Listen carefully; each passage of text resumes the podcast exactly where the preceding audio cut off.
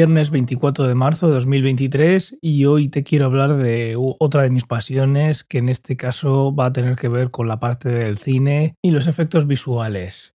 El cine ha pasado por muchas épocas en lo que se refiere a la parte de efectos especiales y a algunos de vosotros os gustarán más unas y a otros otras. Lo que más me fascina del cine es la cantidad de cosas que tienen que salir bien para que una producción llegue, llegue a buen puerto, llegue a salir y podamos verla desde sonido, imagen, vestuario, hay una cantidad tremenda de gente trabajando, todos con el mismo objetivo en sacar la producción adelante y esto tiene una parte buena y una parte mala. Son tantas variables que hay muchísimas cosas que se pueden hacer bien y hay muchísimas cosas que también pueden salir mal. En la parte de sonido, por ejemplo, pues bueno, tienes el mundo abierto para, para hacer lo, lo que quieras cuando te pones a hacer un montaje de sonido puedes estar trabajando con un montón de canales en Dolby Atmos, pensando en qué quieres que suene en cada momento, qué parte, dónde, dónde centrar la trama, en qué momento la banda sonora, que es otra de esas cosas grandísimas del cine y cada vez más todo esto que estoy diciendo de la, de la televisión, de las series.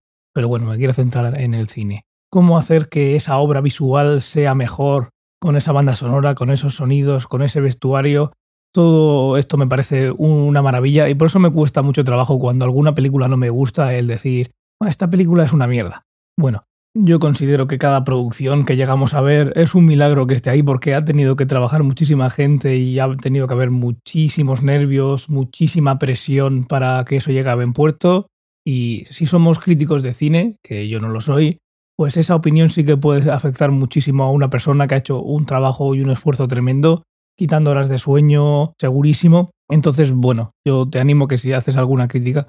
de alguna película o alguna obra, que se pueda dar un poquito más de argumentos porque hay mucha gente trabajando. El caso es que eh, una parte muy, muy importante de esta historia la tiene claramente la empresa ILM, Industrial Light and Magic, una empresa que creó George Lucas para poder hacer esos efectos especiales que, que tenía en su mente y que veía que no había manera de hacer hasta ese momento y tuvo la oportunidad de juntar a un grupo de gente de estas cosas que pasan por una vez cada muchísimos años y como el nombre de la empresa dice, ahí se crea la magia, se creaba y se sigue creando. El papel revolucionario de Industrial Light and Magic es innegable, como también es innegable las dos fases claras que ha tenido esta empresa, hablando de los efectos visuales. Al principio esta empresa se creó para hacer trabajo solo para George Lucas, aunque más tarde se abrió para otras producciones, mientras que George Lucas pues seguía pensando en nuevos proyectos. La primera parte era totalmente destinada, cuestiones obvias de la tecnología, a efectos prácticos, estos efectos que se le llaman en el cine, efectos que no están hechos por ordenador y que vendrían después, que es pues todo lo que podemos pensar de maquetas y demás, animatronics, cosas que realmente existen ahí y cuando está un, un actor una actriz en un set realmente está viendo eso, aunque luego haya trucos visuales para mejorarlo y demás hoy en día, pero bueno, esos son efectos prácticos y a mí realmente son los que más me fascina ver de cómo se hicieron. Cuanto más simple sea, como muchas cosas en la vida, más me impresiona cómo alguien ha sido capaz de resolver algo si nos plantean a nosotros en, en un momento, oye, ¿cómo solucionaríamos eso? Pues seguramente llegaríamos a una a una solución más compleja, que llevaría más tiempo y más trabajo, y luego siempre hay alguna solución que te, te vuela a la mente una vez que, te enseñan cómo ese efecto práctico se, se ha realizado. ILM, como digo, se creó por necesidades de John Lucas, en este caso para empezar haciendo las películas de Star Wars en 1977 y muchísimas cosas tuvieron que crearlas desde cero, como puede ser, queremos hacer una toma en la que necesitamos un movimiento de cámara que no se ha hecho nunca, que no se puede hacer con la tecnología que tenemos, pues incluso llegar a ese punto de crear tecnología, de crear herramientas para contar historias de manera diferente a como se estaban haciendo. Después de esto vinieron otras producciones por, otras, por otras personas, mientras que pensaba en otros trabajos, como he dicho, George Lucas, y ahí vino Star Trek, vino también Willow, luego tuvieron que empezar a crear gráficos en 3D, por ejemplo, para el pseudópodo de The Abyss, que es una película que dirigió James Cameron y que os recomiendo si no habéis visto, y ahí empezaron con el 3D. Después, en el 91, llegaría James Cameron con la idea de hacer un, un T-1000, de hacer un Terminator de metal líquido, y esa tecnología pues obviamente tampoco se había usado nunca,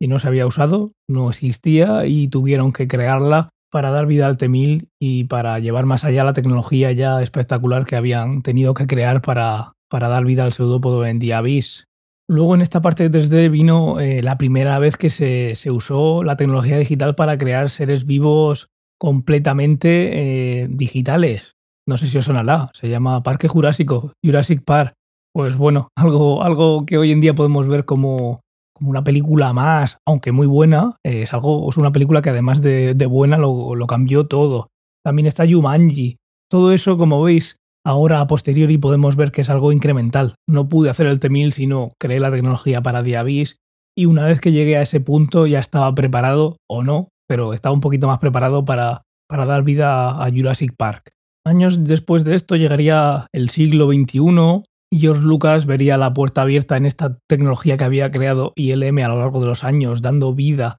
a todos estos personajes y a todos estos mundos de Industrial Light and Magic para volver al mundo de Star Wars y en este caso ya hacerlo todo en versión digital, porque la visión que tenía George Lucas en ese momento pues no se podía dar vida hasta que la tecnología no estuviera lista y llegó el momento y a muchísima gente no le gustó. El problema que tienen los efectos digitales es que cuando no funcionan puede parecer ridículo. Puede parecer ridículo y más hoy en día con todo lo que hemos visto ya históricamente, no deja de ser un prodigio tecnológico pero no deja de ser algo también muy diferente a tener un personaje hecho con una maqueta que se ve de manera espectacular, comparado con algo digital que lleva muchísimo trabajo y que es todo el rato pelearse contra el ordenador y la física para luchar contra el cerebro que va a estar todo el rato intentando decir esto que estoy viendo aquí, pues no sé por qué, pero no me está cuadrando mucho, no me lo estoy terminando de creer.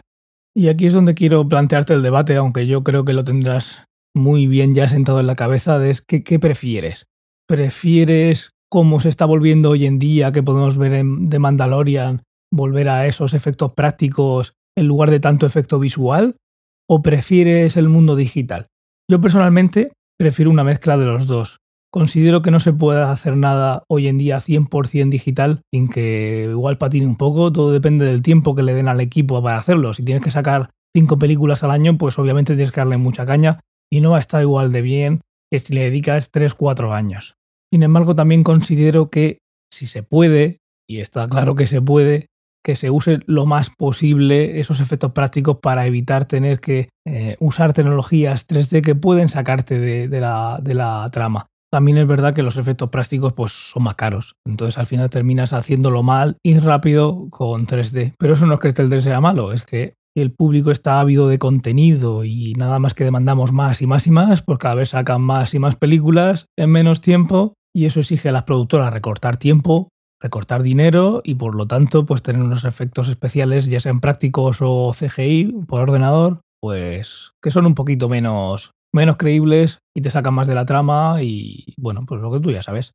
Luego también, por supuesto, está la parte del el actor o la actriz interactuando todo el rato con una pantalla eh, verde en, el que, en la que no hay nada con lo que interactuar o tener una maqueta con la que puedes llegar a empatizar o mirar, etc. Pues esa parte también es importante. Yo no he estado nunca en ese lado, pero documentales que he visto, pues lo agradece mucho el ver exactamente qué está pasando. Como por ejemplo pasa últimamente en The Mandalorian,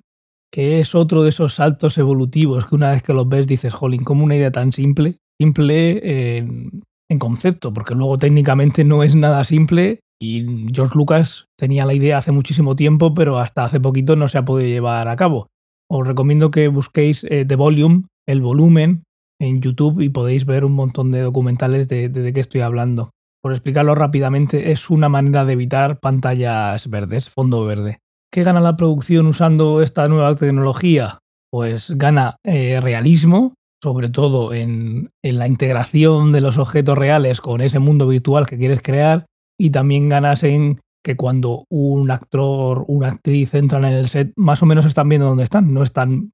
imaginándose que están en un mundo que no pueden ver porque está todo verde o todo azul. Imaginad que estáis dentro de una pantalla gigante que te rodea cilíndricamente alrededor y luego arriba tienes otra pantalla. Y en esa pantalla puedes poner el mundo en el que estás. Todo eso va a emitir luz a tus personajes y no vas a tener que hacer nada luego en postproducción la integración de los personajes con ese mundo de fantasía va a ser perfecta porque ese mundo de fantasía está iluminando la escena. Luego siempre habrá alguien que diga que, no queda bien Pero bueno, si habéis visto The Last of Us, eh, hay una escena en la que aparece una jirafa y hay gente que decía que la jirafa se veía fatal en CGI por ordenador y luego resulta que la jirafa era de verdad. Así que bueno, siempre va a haber gente que se queje, pero eso, eso es otro tema. Yo hace ya muchos años tuve la oportunidad de trabajar en una pequeña producción, en el piloto de una serie que creo que nunca se llegó a vender. Si se llegó a vender, me sorprendería no haberme enterado de que saliera ese piloto al aire, pero bueno, el caso es que tuve la oportunidad de, de jugar. Yo hace muchos años, cuando empecé con los ordenadores,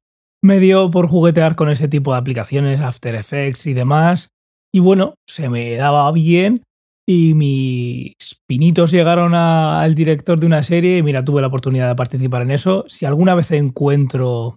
los archivos que creé, si os digo la verdad, creo que están perdidos para siempre, aunque siempre tengo ahí la esperanza también de que aparezcan en algún, bueno, una tarrina de estas de, de CDs, estamos hablando hace mucho tiempo, lo de dejar cosas en la nube no, no era algo que ni que se plantease en aquel momento, a no ser que fuera a nivel empresarial y demás. El caso es que si encuentro eso alguna vez os lo compartiré, me haría mucha ilusión encontrarlo, obviamente desde la perspectiva de que esto igual pasó hace 15 años, 20, así que no esperéis que sea un trabajo en 4K, pero bueno, lo que salía me gustaba y disfrutaba muchísimo. El caso es que ya por ir terminando, lo que ha hecho en la industria del cine eh, ILM, Industrial Light and Magic, me parece espectacular, ha sido un antes y un después y sigue siguiéndolo tanto en imagen como en sonido, porque también tienen la parte de sonido de, bueno, pensando en todos los sonidos que tienen Star Wars que oímos por primera vez, de espadas láseres y demás, todo eso ha seguido hasta nuestros días, hasta todo el universo de Marvel, que es, es la empresa que sigue haciendo esto, aunque ahora nos guste más o nos guste menos, pero bueno, una maravilla, si tenéis posibilidad de ver algún documental de Industrial Light and Magic, es una gozada. Si te gusta el cine y los efectos especiales, creo que esta empresa es fundamental para, para ver un poquito cómo ha ido evolucionando este mundo. Y sin nada más, nada más remitirte a t.m barra ciencia ficción para que me dejes tu comentario sobre si te gusta más en 3D, te gusta más esos efectos prácticos, una mezcla de los dos. Bueno, ahí nos leemos. Un saludo, que pases muy buen fin de semana y hasta el lunes.